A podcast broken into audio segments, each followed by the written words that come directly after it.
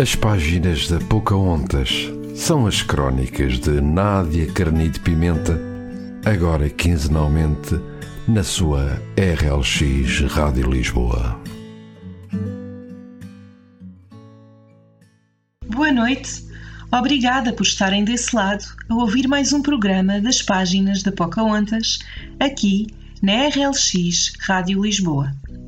Eu sou a Nádia Carnide Pimenta e vou estar convosco nos próximos minutos. O texto de hoje chama-se Checklist.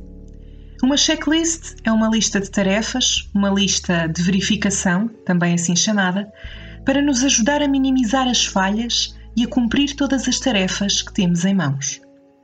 E escolhi trazer este texto e debater este tema convosco, porque todos nós somos dependentes de tarefas mesmo daquelas autónomas e mais básicas que fazemos de modo automático e que por isso muitas das vezes nem damos conta de as ter realizado. Mas sem mais considerações, vou ler-vos o texto Checklist. Espero que gostem. A checklist estava pousada em cima da secretária. No papel, um conjunto simétrico de linhas com as tarefas agendadas para a semana. As palavras escritas numa caligrafia irrepreensível, faziam doer os olhos pelo teor de perfeição que as assolava.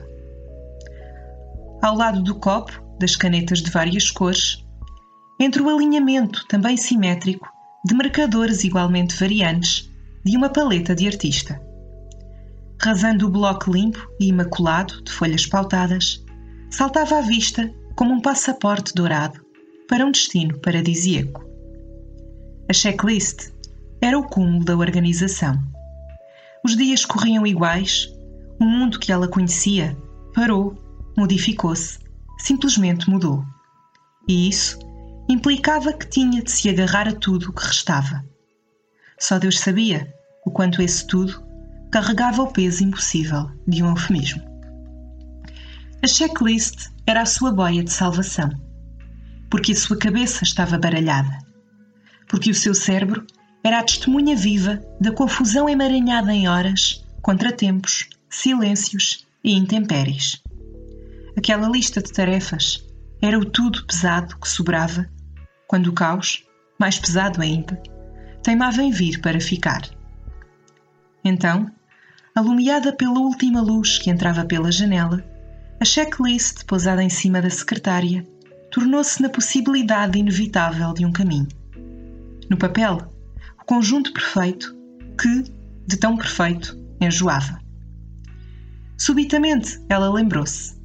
Lembrou-se do passado, de dias passados sem checklists, sem tarefas programadas, de dias de braço dado com o conceito liberdade. Era uma palavra tão bonita. Liberdade. Fazia comichão na língua e agitava o espírito, quase como um refresco num dia quente de verão, ou o beijo de um amante proibido numa doce e tenue madrugada. Não havia horas, só havia vida e magia. A magia de não ter horários, nem regras, nem limites. Mas nessa altura estava tão longe, tão longe que parecia ter sido noutro século e com outra pessoa que não ela. A checklist era o símbolo de um conceito muito diferente o conceito de responsabilidade. Quem disse que crescer era fácil? Ninguém. Agora havia tempo, mas não havia liberdade. A checklist chamava sem falar, obrigava sem puxar ou agredir.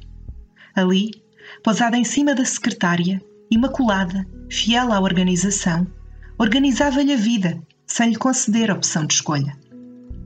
Ela ainda adornava os cantos brancos da amorosa folhinha com flores, corações ou smiles, deturpando um pouco o seu significado de imaculada. Ainda se iludia, ineficazmente, que se o fizesse, poderia recuperar um pouco o tempo perdido. Mas o tempo é simplesmente o tempo e não há nada que possamos dizer ou fazer para o recuperar. A checklist estava pousada em cima da secretária. Nela escritas irrepreensivelmente as tarefas da semana. Mais uma rotina, a mesma de sempre. Quantos de nós somos, hoje em dia, reféns de checklist. Os compromissos, as tarefas, os horários e, sobretudo, o medo de falhar e de não ser bem sucedido provoca ansiedade. A personagem do texto que acabei de vos ler sente-se refém de uma lista de tarefas. Confesso que escrevi este texto um bocadinho à minha imagem. Eu gosto de ter tudo organizado para sentir que nada pode ou vai falhar. Contudo, isso nem sempre é possível.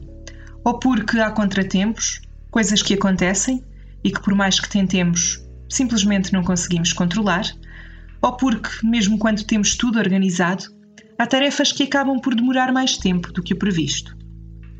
O meu conselho, ou desafio que deixo hoje, não só para vocês, mas também para mim mesma, é que não levemos a vida tão a sério. Claro que há coisas que temos de fazer e compromissos que devem ser cumpridos, mas mesmo assim, a vida é tão curta, e lá está, mais uma vez, a questão da passagem do tempo, que corre sem darmos por isso, de tal forma que viver refém de tarefas não pode ser vida para ninguém. Temos de encontrar um meio termo, captar a leveza da vida, as coisas pequenas, que no fundo são as maiores e as mais simples, mas mais importantes. Pensem nisso, eu vou fazer o mesmo. E se forem daquelas pessoas que elaboram checklists, não se esqueçam de que estas devem ser encaradas apenas como um guia e não como algo rígido e negro que nos sufoca e não nos deixa viver em pleno. E como já é hábito, deixo-vos o endereço do meu blog, com o mesmo nome deste programa, as páginas da Pocahontas, ao qual podem aceder através de aspáginasdapocahontas.blogspot.com. Deixo-vos também o meu site, nadiacarnidepimenta.wixsite.com Nádia, onde podem ficar a saber um pouco mais sobre mim e sobre os meus trabalhos no mundo da escrita. Sigam-me nas redes sociais, no Facebook em Nádia Carnide Pimenta, autora, e no Instagram em nadiacarnidepimenta.autora. Eu regresso daqui a duas semanas para mais um programa na RLX Rádio Lisboa. Deixo-vos com a música dos Natty Roots, Liberdade para Dentro da Cabeça, e com o pensamento de que viver sem leveza só traz peso e mágoa. Há que ser responsável, mas sem perder o melhor da vida. Ela passa depressa, mesmo quando estamos distraídos.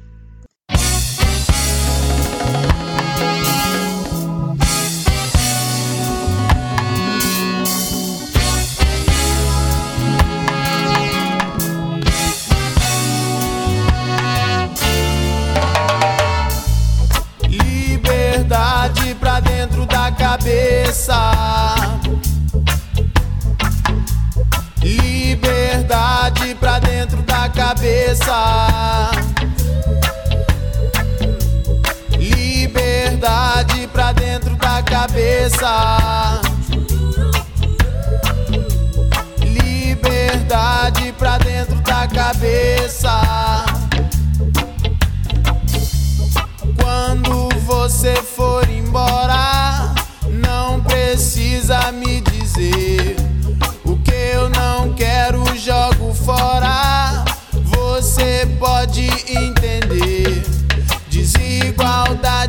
A luta a fim de encontrar a liberdade e a paz